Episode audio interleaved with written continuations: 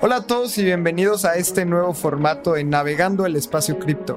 Y tú que nos escuchas en Spotify o en alguna plataforma de podcast, queremos invitarte a que nos veas todos los lunes a las 7 de la noche en Navegando el Espacio Cripto, un live que hacemos en YouTube y en Twitch, en donde repasamos las noticias cada semana. Y también, si nos estás escuchando en Spotify, lo estamos haciendo de una manera para que tú también te puedas informar de las noticias y tengas dos episodios a la semana de Espacio Cripto. Así que con esto empezamos en Navegando el Espacio Cripto. ¿Qué onda? Bienvenida, bienvenido a un Navegando el Espacio Cripto Más. El día de hoy estoy yo solo. Lalo Cripto Abraham tuvo unos problemas ahí de conectividad. Y el día de hoy estamos cubriendo unas noticias muy interesantes. Amazon planea una iniciativa con NFTs y creo que este es la noticia más interesante, así que quédate para escucharla por completo. También tenemos la Casa Blanca publica una declaración sobre regulación cripto. Se lanza AVE versión 3 en Ethereum y viene GHO, que es la moneda estable de este protocolo. Doodles y Pochi Penguins migran de Ethereum y se vuelven multicadena. Solana lanza un celular, todavía el proyecto existe y revelan más detalles del teléfono Saga. Entérate del precio del teléfono y las especificaciones en este navegando. También se publica la lista completa de acreedores de FTX y empresas como Meta Amazon y Apple están en ellas. También CC dice que fue víctima de um, Food, que significa Fear, Uncertainty and Doubt, patrocinado por FTX. Así que exchanges tirándose tierra no es algo nuevo. Y quédate, así que el día de hoy hablaremos de esto. Pero antes pasaremos a los precios, que siempre cubrimos para ti en este navegando en donde hablamos de las noticias más importantes de la semana para que tú no tengas que hacerlo. Así que vamos a empezar con Bitcoin, la moneda más importante del ecosistema cripto. Y el día de hoy me gustaría dar una estadística que es el Year to Day. El Year to Day es el precio, la, el crecimiento porcentual que ha pasado del 1 de enero al día de hoy. Hoy es 30 de enero, casi un mes. Y ahora está por fin terminando enero. Y el día de hoy Bitcoin está en 22.824 dólares. Esto es una caída de menos 3.66%, menos 0.42% en los últimos 7 días. Y la estadística del día de hoy, el year to day, Bitcoin ha subido 37.49%. Realmente un gran rendimiento en lo que va del año.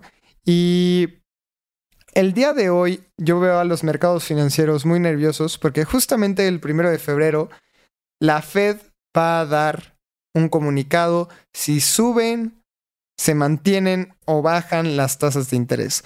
Todo se espera a que sigan subiendo, no con un ritmo tan duro con el que ha estado pasando en los últimos meses y esto y esta incertidumbre ha puesto a los inversionistas un poco nerviosos. Así que el día de hoy tenemos una caída no solo en Bitcoin, sino en todos los mercados financieros, en el Standard Poor's, en el Nasdaq y también lo podemos ver reflejado en las criptomonedas. Así que Bitcoin el día de hoy en rojo, menos 33%, menos 3.64% en las últimas 24 horas. Ahora hablemos sobre Ethereum, que es la segunda criptomoneda más importante dentro del ecosistema, con una capitalización de mercado de 193 billones. Qué locura de números. Y el día de hoy está cotizando en 1.577 dólares. Recordemos que la semana pasada estuvo fluctuando entre los 1.630 y los 1.680, ahí más o menos en esos rangos. El día de hoy está un poco más bajo y ha bajado menos 4.39% menos 3.29 en los últimos días, en los últimos 7 días, y el year to day, la estadística que estamos viendo el día de hoy es que Ethereum al 1 de enero al día de hoy ha subido 31.74%.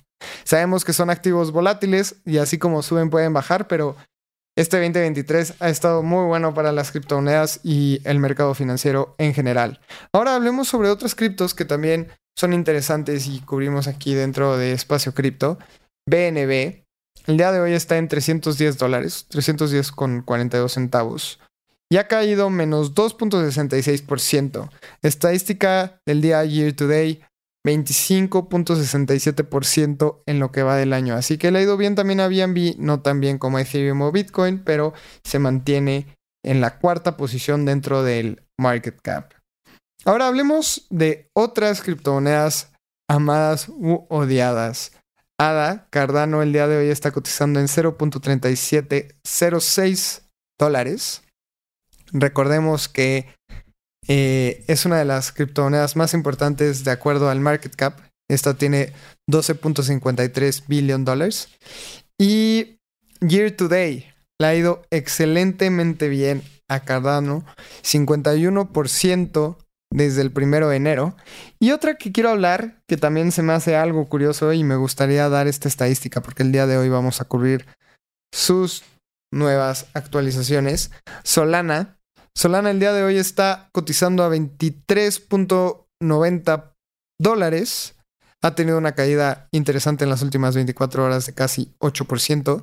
Pero year to day, a partir del 1 de enero al día de hoy, Solana ha subido 143%.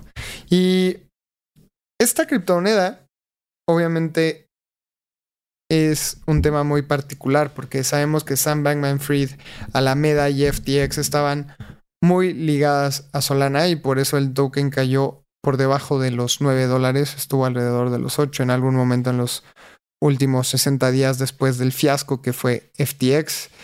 Eh, así que se ha estado recuperando y también he estado siguiendo los números dentro del ecosistema de Solana y también se están recuperando. Así que es una estadística interesante porque personalmente creí que este ecosistema iba a morir después de lo que ha pasado con FTX y al parecer no. Creo que también los NFTs dentro del ecosistema de Solana se mueven muy bien y el ecosistema ha demostrado que al menos por el momento no dependen al 100% de Alameda. Así que eso es una noticia buena y estos son los precios al día de hoy. Otro número que estamos cubriendo aquí en Espacio Cripto es el market cap total del mercado. Es decir, cuánto valen todas las criptomonedas en conjunto. Y al día de hoy está por arriba del trillón de dólares, está en 1.06. Esto es bueno y creo que estar siempre por arriba del trillón es una estadística de que el mercado cripto le está yendo bien. En las últimas 24 horas ha caído casi 4%, así que estos días han estado un poquito rojos. Y yo creo que todo se va a aligerar. O, bueno, la volatilidad va a marcar un rumbo del precio de las criptos después del primero de febrero, que es el día que la Fed anuncia qué pasará con las tasas de interés. Recordemos que las tasas afectan directamente al precio de los activos volátiles, como las acciones, como las criptomonedas, como los ETFs. Y nosotros que estamos muy interesados en el ecosistema cripto, cubrimos este tema. Y comenta Ray. ¿Subirán las tasas de interés? Probablemente sí. Y justamente los 12 consejeros que están dentro de, la Fed, ninguno ha declarado que van a bajar las tasas. Pero yo creo que, es, que ya no las van a subir tan abruptamente. Esperemos al primero de febrero, pero hubo una tasa que la subieron 0.75%, que fue una locura. Se espera una subida del 0.25% y yo creo que si no hay sorpresas y se sube 25%. Esto quiere decir que la estabilidad dentro de la Fed al menos está por llegar. Ya no están haciendo saltos en la tasa tan altos, así que esperemos a ver qué pasa este primero de febrero. Y mientras tanto, cubramos la primer noticia. Y así que vamos por ella. Amazon tiene una iniciativa de NFTs y viene pronto. De acuerdo a, Blockworks, Amazon estará buscando sacar eh, una iniciativa grande de NFTs. Y es que ha estado haciendo tratos con múltiples empresas y proyectos cripto y ahora lanzará una iniciativa de NFTs en primavera, de acuerdo a Blockworks, cuyo objetivo sería hacer que clientes de la plataforma participen en juegos cripto y puedan reclamar NFTs gratis en el proceso. Y es que también recordemos eh, lo que pasó con Reddit que gracias a Reddit un montón de usuarios han reclamado NFTs en el ecosistema de Polygon de manera gratuita. Y esto es muy interesante porque ayuda mucho a la adopción de NFTs y también se posicionan muy bien estas empresas al regalarle NFTs a sus usuarios. También yo creo que hay un factor de que si te regalan un NFT, entonces no estás esperando que suba su valor como si inviertes algunos dólares en un NFT. Así que es una buena manera de posicionar a Amazon. Y ah, recordemos que Andy Jassy tomó la posición de CEO de Amazon después de que Jeff Bezos pasara un rol dentro del consejo. Y Andy Jassy ha mencionado anteriormente que está abierto a que la compañía venda NFTs en el futuro. La idea original de este proyecto era hacer una colección con un artista. Sin embargo, el proyecto ha evolucionado desde que se gestó y detalles de la iniciativa como líderes, herramientas y características aún están en desarrollo y tampoco se sabe si buscarán competir directamente con OpenSea, Rarible LuxRare, todos estos marketplaces, pero la plataforma aparentemente será ejecutada directamente desde amazon.com y no desde AWS Services.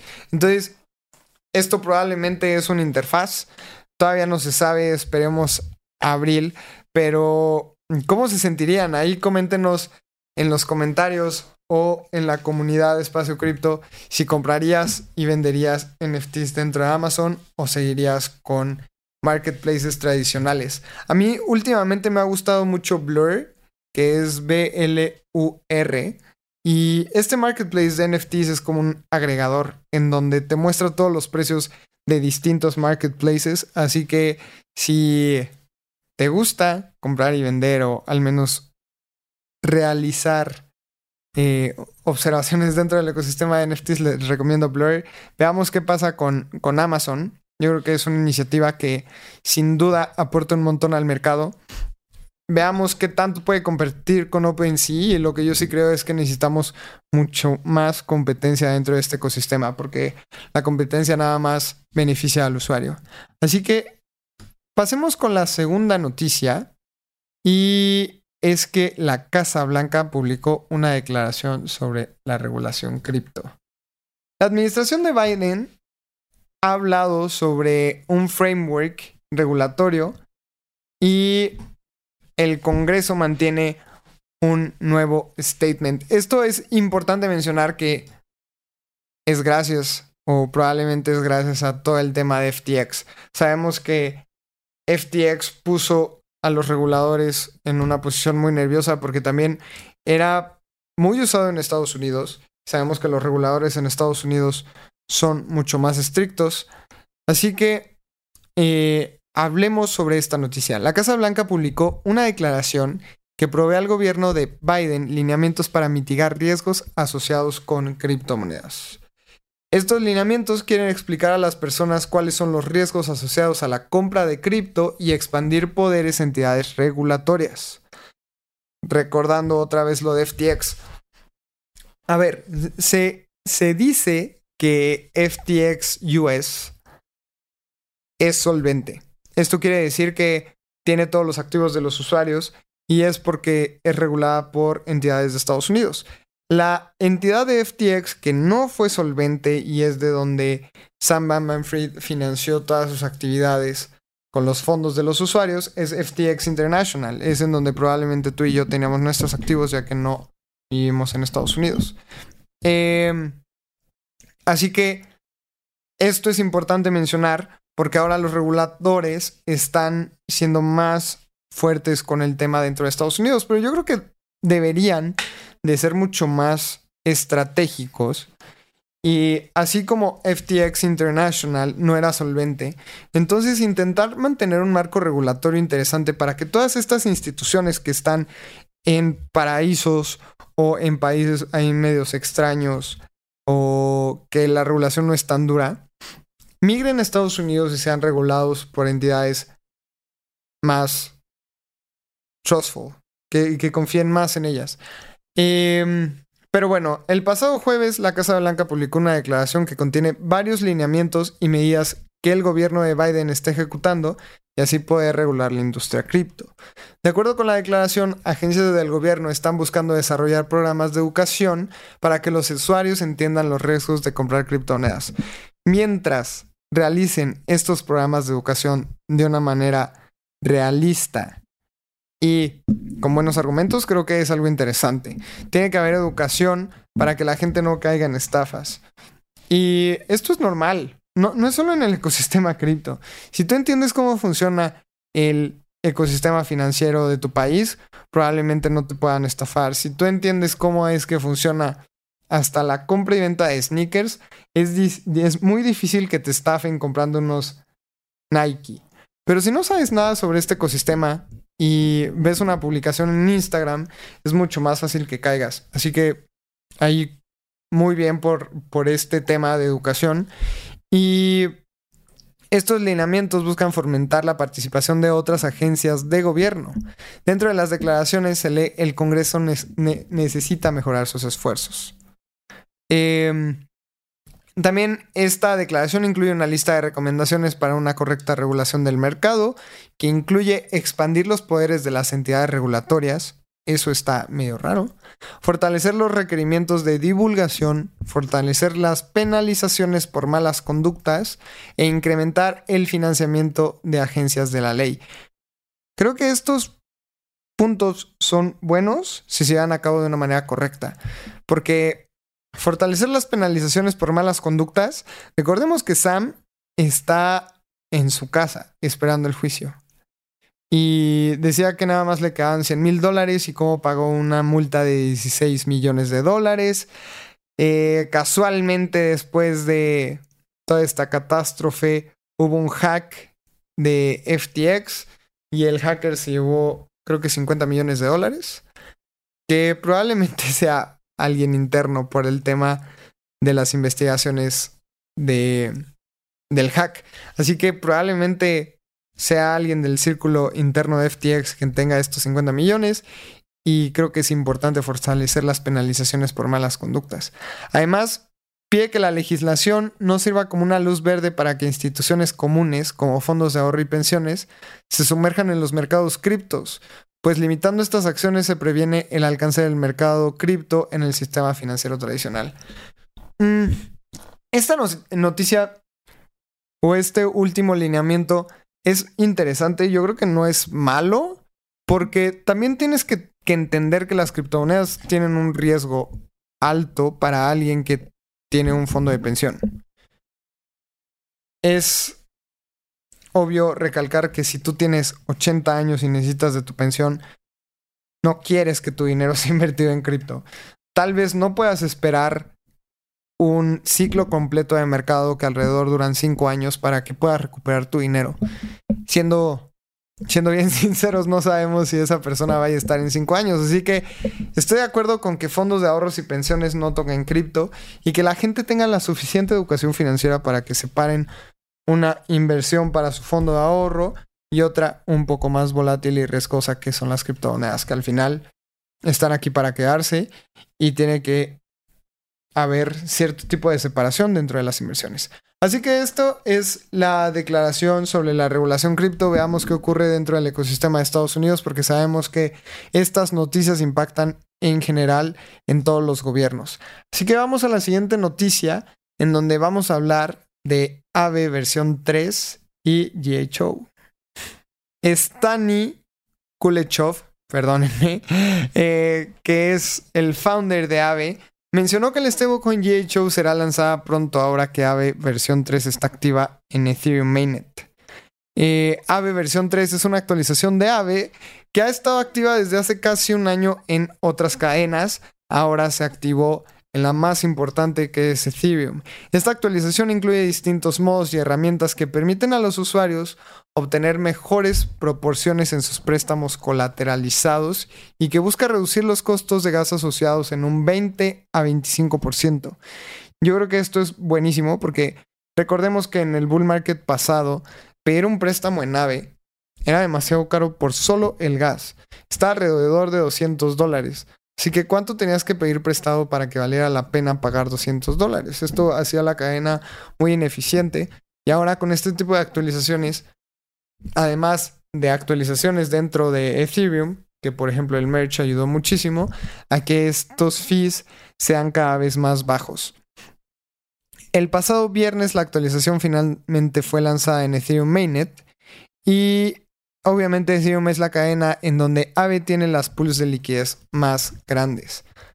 Eh, USDC supply total 10 millones 10 millones 590 mil dólares y se ha pedido prestado 6.7 millones de dólares. Así que tú puedes pedir un préstamo con un porcentaje variable de 2.85% anual, que es muy bueno. Y si tú quieres prestar tus USDCs, te están dando un rendimiento del 1.62% anual. Otro que también está interesante es Ethereum, que tiene 9 mil dólares prestados, dando 1.5% en rendimientos, que sabemos que esto mejor te vas a hacer staking con, con Lido o Rocket Pool, que eso lo vamos a cubrir en otro episodio. O si quieres pedir prestado Ethereum, tienes que pagar una tasa de 3.48%.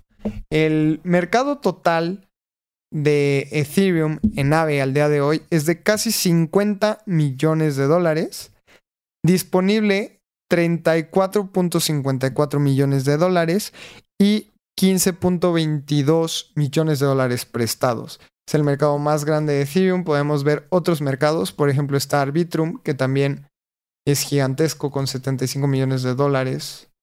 ¡Wow! En la versión 3, Arbitrum tiene más eh, más tamaño de mercado que Ethereum. Obviamente es también porque la actualización ocurrió este viernes, pero me, he quedado sorprendido con el tamaño del mercado de Arbitrum.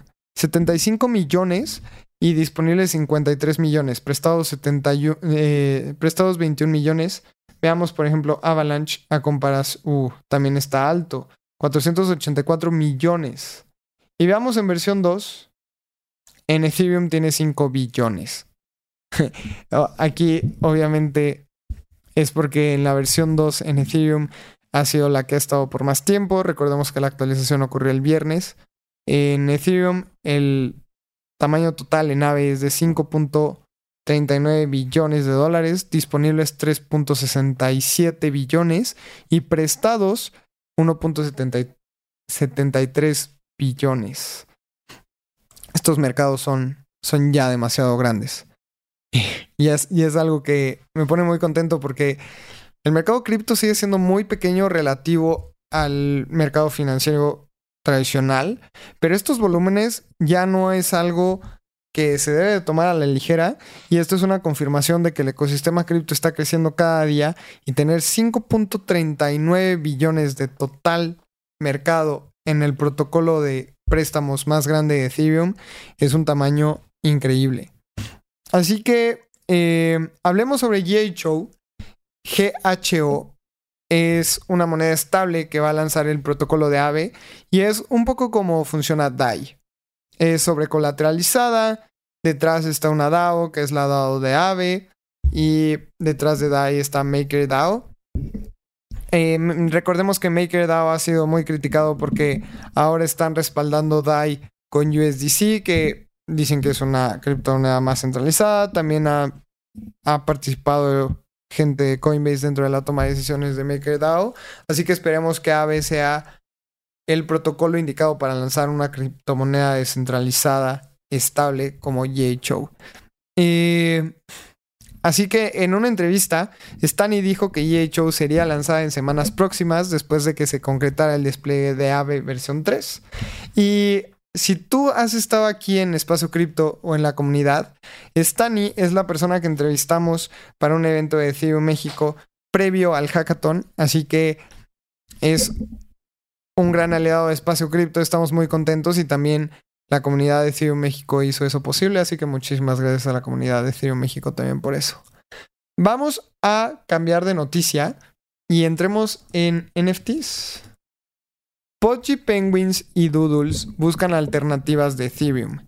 Y es que estas dos de las colecciones más importantes de NFTs a nivel mundial han realizado actualizaciones muy interesantes. Y si vamos aquí al, al Twitter de Podgy Penguins, que es una colección que sigo demasiado, eh, lanzaron un anuncio de que Podgy Penguins se ha vuelto multicadena.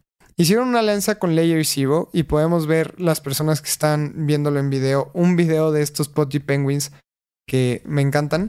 Entran a un túnel, tienen un logo de Ether y salen del túnel con un logo de Binance Smart Chain, de Polygon y de Arbitrum, que son las cadenas que soportarán estos NFTs. Así que si tú tienes un Pudgy Penguin, ahora lo puedes enviar a Binance Smart Chain, Arbitrum o a Polygon de una manera muy sencilla. Y esto es interesante porque también los usuarios pueden comprar y vender estos NFTs pagando menos gas fees. Recordemos que eh, el gas en Ethereum, por ser un mainnet en donde hay un tema de seguridad más amplio que en estas otras Layer 2 o EVM compatibles, tienen menos seguridad, por eso hacen... Eh, y menos descentralización, por eso hacen las transacciones más baratas, pero yo creo que la seguridad es muy buena de estas Layer 2. Así que podemos ver el video. Me encanta cómo los Podgy Penguins hacen cosas tan creativas. Eh, y también Doodles, que es esta colección tan nueva, bueno, tan, tan utilizada dentro del ecosistema cripto, lanza Doodles 2. Y los que pueden ver en pantalla están viendo el anuncio, pero les cuento qué pasó con Doodles 2. Permitirá a sus usuarios personalizar sus NFTs después de mintear un doodle básico y escoger traits como tono de piel, color de cabello, puedes escoger entre prendas digitales y la primer ronda de prendas podrá mintearse el 31 de enero. Así que si estás escuchando tú este episodio el martes 31, que es el día que lo publicamos en Spotify y Apple Podcast, puedes ir a ver ya la ropa de los doodles, que es está también muy buena. Recordemos que este lanzamiento de Doodles 2 será en la cadena de Flow. Y esto ha sido muy interesante porque los usuarios han celebrado y criticado esto porque launching es más barato, pero ya no está en Ethereum. Recordamos que Doodles contrató a Pharrell Williams como Chief Brand Officer y Board Member de Doodles. Y hace poquito han alcanzado 500 millones de dólares en ventas en este mercado. Una locura. Doodles y Pudgy Penguins innovando en distintas cadenas. Y veamos si esto no pasa más seguido, que, que colecciones de NFTs migren de Ethereum a otras cadenas o se vuelvan cross-chain. Para mí, que se vuelvan cross-chain es de las cosas más interesantes que pueda haber en estos momentos porque puedes soportarlo en distintas cadenas pagando menos fees y después puedes hacer puentes a otras cadenas. Así que estamos viendo por fin interoperabilidad entre cadenas y esto es demasiado emocionante. Eh, así que vamos a cubrir otra noticia que a, a mí me da risa, pero a ver, veamos qué está ocurriendo. Solana sigue con sus planes de lanzar un teléfono celular y ha anunciado el precio. El precio de este smartphone será de mil dólares. Nada barato. Solana Mobile, como lo están llamando, publicó más detalles del teléfono y de su App Store exclusiva. Entre las herramientas estarán pagos sin fricción entre usuarios y la suite completa de Google. Solana eh, en contraste con App Store o Google Play, la tienda de Solana no cobrará comisiones de las transacciones y se aprovecha del protocolo de almacenamiento descentralizado de Arweave. Así que esto está bien, esto está bien. Sabemos que Apple quiere llevarse el 30% de los NFTs que se vendan dentro de estos smartphones y es un tema muy muy poco inteligente porque ¿Cómo puedes pedir el 30% del gas fee que se pague con iPhones? A mí esto no tiene sentido y las personas que están dentro de Apple lo van a tener que cambiar porque si no el ecosistema de Apple va a dejar de usarse. También Google Play cobra una comisión por todas las transacciones que pasen por ella y Solana no va a cobrar nada. El teléfono Saga usará una versión modificada de Android y vendrá equipado con toda y vendrá equipado con toda la suite móvil de Google. Los usuarios de los teléfonos podrán hacer pagos sin fricción por medio de Solana Pay y estará disponible en 33 países. Sin embargo, el teléfono solamente ha recibido 60 preórdenes en el último mes. Esto es la, estadística más triste de este lanzamiento. 60 preórdenes en el último mes del smartphone de Solana. Y seamos bien conscientes, si, si hay 60 preórdenes, probablemente esto sea un único lanzamiento y no haya demasiado mantenimiento ni de los smartphones ni de la App Store. Veamos qué ocurre, pero tampoco creo que sea un lanzamiento tan exitoso. Así que si tú eres muy fan de Solana sobre el dinero y quieres comprar un smartphone, puedes ir a hacerlo y ser el, la orden número 61. Vamos a la siguiente noticia. Eh, en donde hablaremos de FTX. Se publica la lista completa de acreedores de FTX. Esta lista están todas las personas a las que FTX les debe dinero, revelando una infinidad de compañías de agencias gubernamentales que se envolvieron que se envolvieron en su colapso. Sin embargo, la firma explicó que el nombre de una entidad aparezca en el documento no implica que se le debe dinero. Esto está medio extraño. Y es que recordemos, esto está todos los usuarios de FTX. Los nombres de cerca de 9.7 millones de usuarios de FTX están dentro de este documento. Instituciones eh, Crypto Web 3 incluyen Coinbase, Galaxy Digital, Yuga Labs, que es la empresa detrás de Boyd Apes, Circle, que es la empresa detrás de USDC, Bitrex, que fue el exchange más importante en 2018 antes de Binance, Sky Mavis, Chainalysis, Mesari, entidades de Binance, también empresas gigantescas como Apple, Netflix, Amazon, Meta, Google, LinkedIn, Microsoft y Twitter están en esta lista. New York Times, The Wall Street Journal, Coindesk también están dentro de las empresas de media que fueron afectadas por FTX. Qué noticia tan dura. Así que ustedes pueden ir a leerlo. Pueden ver más de 9.7 millones de personas que perdimos dinero con FTX más estas instituciones tan altas. Eh, la lista incluye compañías Web3, aerolíneas, hoteles, bancos, VCs, empresas de periodismo, compañías cripto, agencias gubernamentales, usuarios de FTX. Eh, qué locura. El documento no incluye cuánto se le debe a cada entidad y el hecho de que la firma hubiera aclarado que aparezca el nombre de una entidad no necesariamente implica que se le dé dinero, simplemente confunde más la situación del exchange. Ojalá en algún momento se publique o no cuánto, cuánto se le debe a cada empresa, pero esto es una locura porque entonces, si no se le deben a estas empresas, ¿por qué están ahí? Así que esperemos a ver qué pasa en el desenlace de esta noticia. Y aquí justamente Cointelegraph pone al lado a Kevin o, Larry, que es eh, Mr. Wonderful, o es esta persona que sale dentro de Shark Tank, que sigue apoyando y respaldando a Sam Bankman Fried. Así que veamos qué ocurre con esto. Ojalá y Sam se quede en la cárcel y de alguna u otra manera estas 9.7 millones de personas que perdieron dinero con FTX puedan recuperar algo. Así que Veamos qué ocurre y lo seguiremos cubriendo aquí dentro de Espacio Cripto. Eh, Eder. Yo estaré ahí. Pues, Eder, búscate y nos cuentas si estás dentro de la lista de los 9.7 millones. Eh, vamos con la última noticia del día de hoy, o con las últimas noticias. Sí, fue víctima de, de Food, patrocinado por FTX. Food es Fear, Uncertainty and Doubt.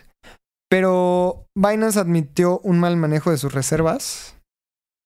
Esto está, está bueno. En un Twitter Spaces, CC, el CEO de Binance, mencionó creer que FTX financió el food recientemente que ha rodeado a Binance. Pero por su parte, Binance admitió no haber tenido respaldos para docenas de tokens emitidos en la Binance Smart Chain y en su lugar fueron mezclados con los fondos de usuarios. Esto es, es grave, o sea, esta declaración es dura.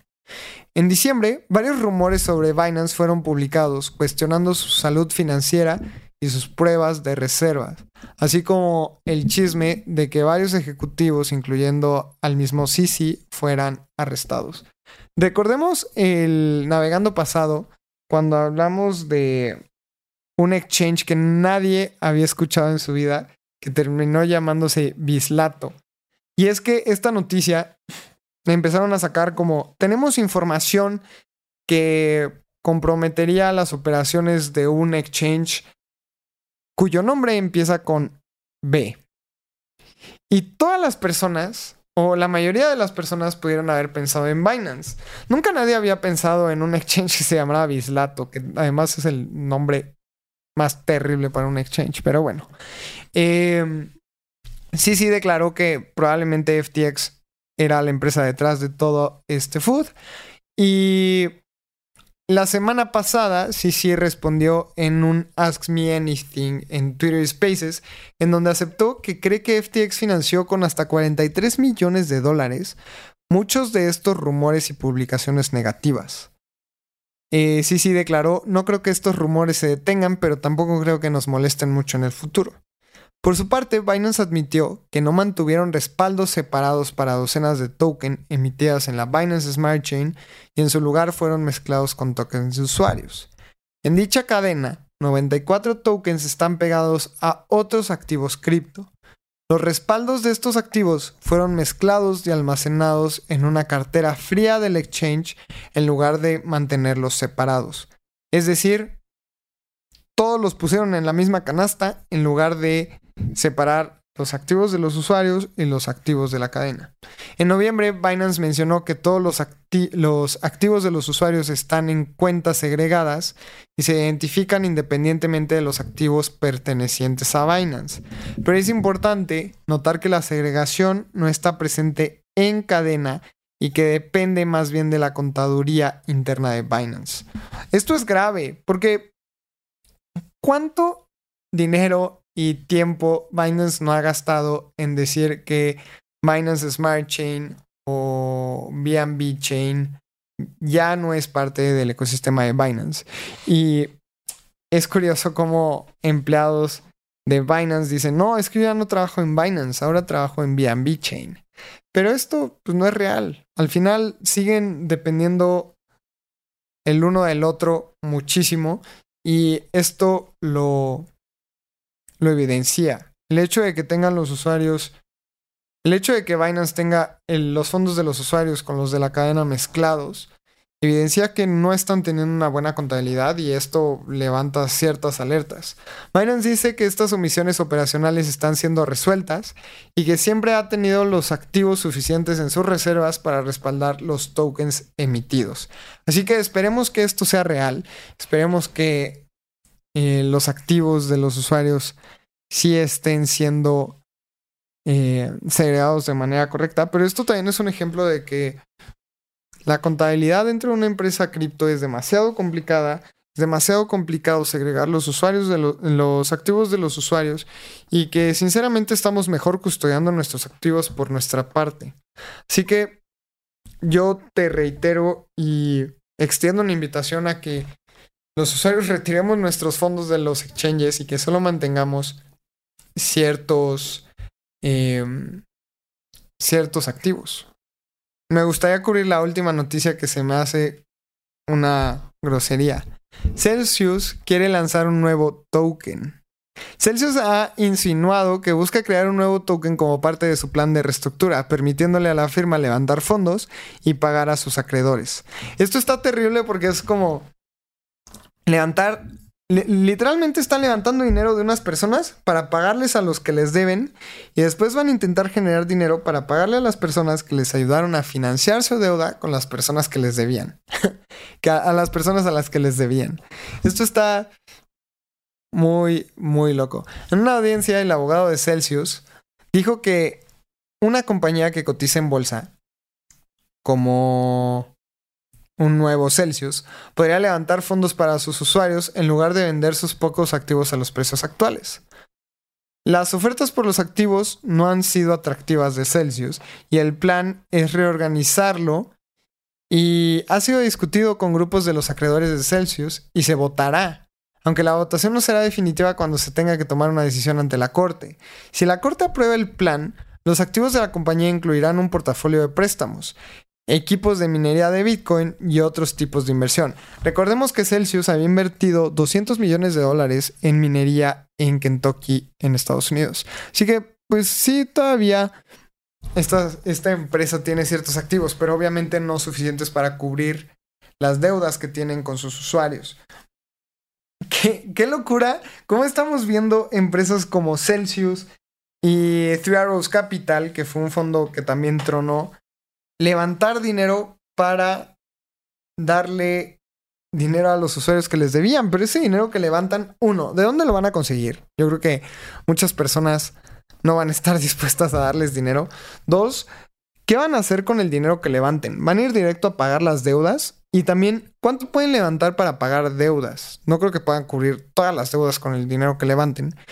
Tres, si pagan deudas, entonces ¿con qué van a operar? Si no operan de la manera eficiente o correcta, entonces ¿cómo van a... Ahora le van a deber a dos grupos de personas, las personas con las que levantaron capital recientemente y a las personas que les deben dinero. Así que esto es como como hacer hoyos en la arena y nunca terminar. Qué locura, qué locura. Pero bueno, estas son las noticias que tengo el día de hoy para todas las personas que nos están escuchando una... Se viene una semana loca ahora con la subida de las tasas de interés de la Fed o la declaración de la subida de las tasas, si es que las van a subir. Es este primero de febrero, miércoles. Y seguramente el mercado cripto va a responder a cualquiera de las cosas que puedan ocurrir dentro de esa llamada.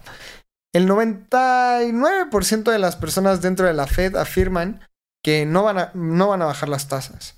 Pero veamos qué tanto las suben. Recordemos que si suben las tasas de interés, probablemente los activos volátiles sigan sufriendo.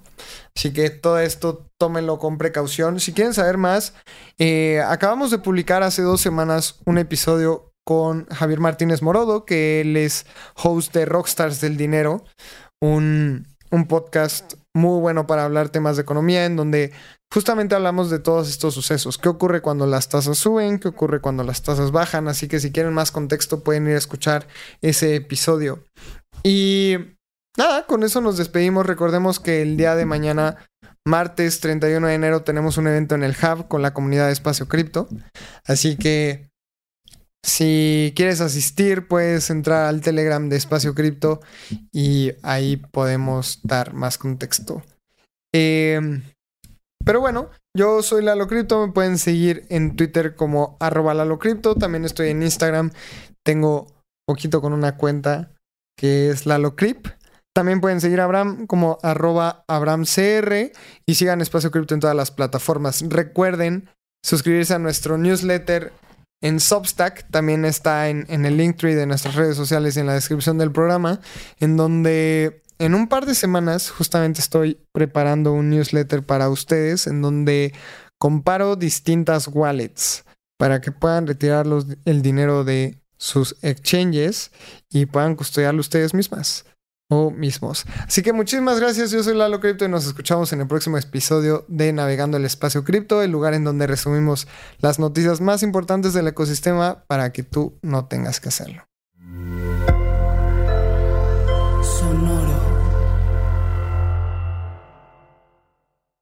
Este guion de Mundo Futuro lo escribió una inteligencia artificial. Imagina un mundo donde la tecnología se convierte en una extensión natural de nuestras vidas. Donde cada experiencia se eleva a niveles inimaginables de simplicidad. Un mundo donde los límites se desdibujan y las ideas se hacen realidad con un solo toque. El mundo cambiará más en los próximos 10 años que en los últimos 100. Yo soy Jorge Alor. Yo Mario Valle. Y yo Jaime Limón. No te pierdas Mundo Futuro, el principio del fin. Disponible en cualquier plataforma de podcast. Mundo Futuro, Mundo Futuro. Without the ones like you, who work tirelessly to keep things running, everything would suddenly stop. Hospitals, factories, schools, and power plants, they all depend on you.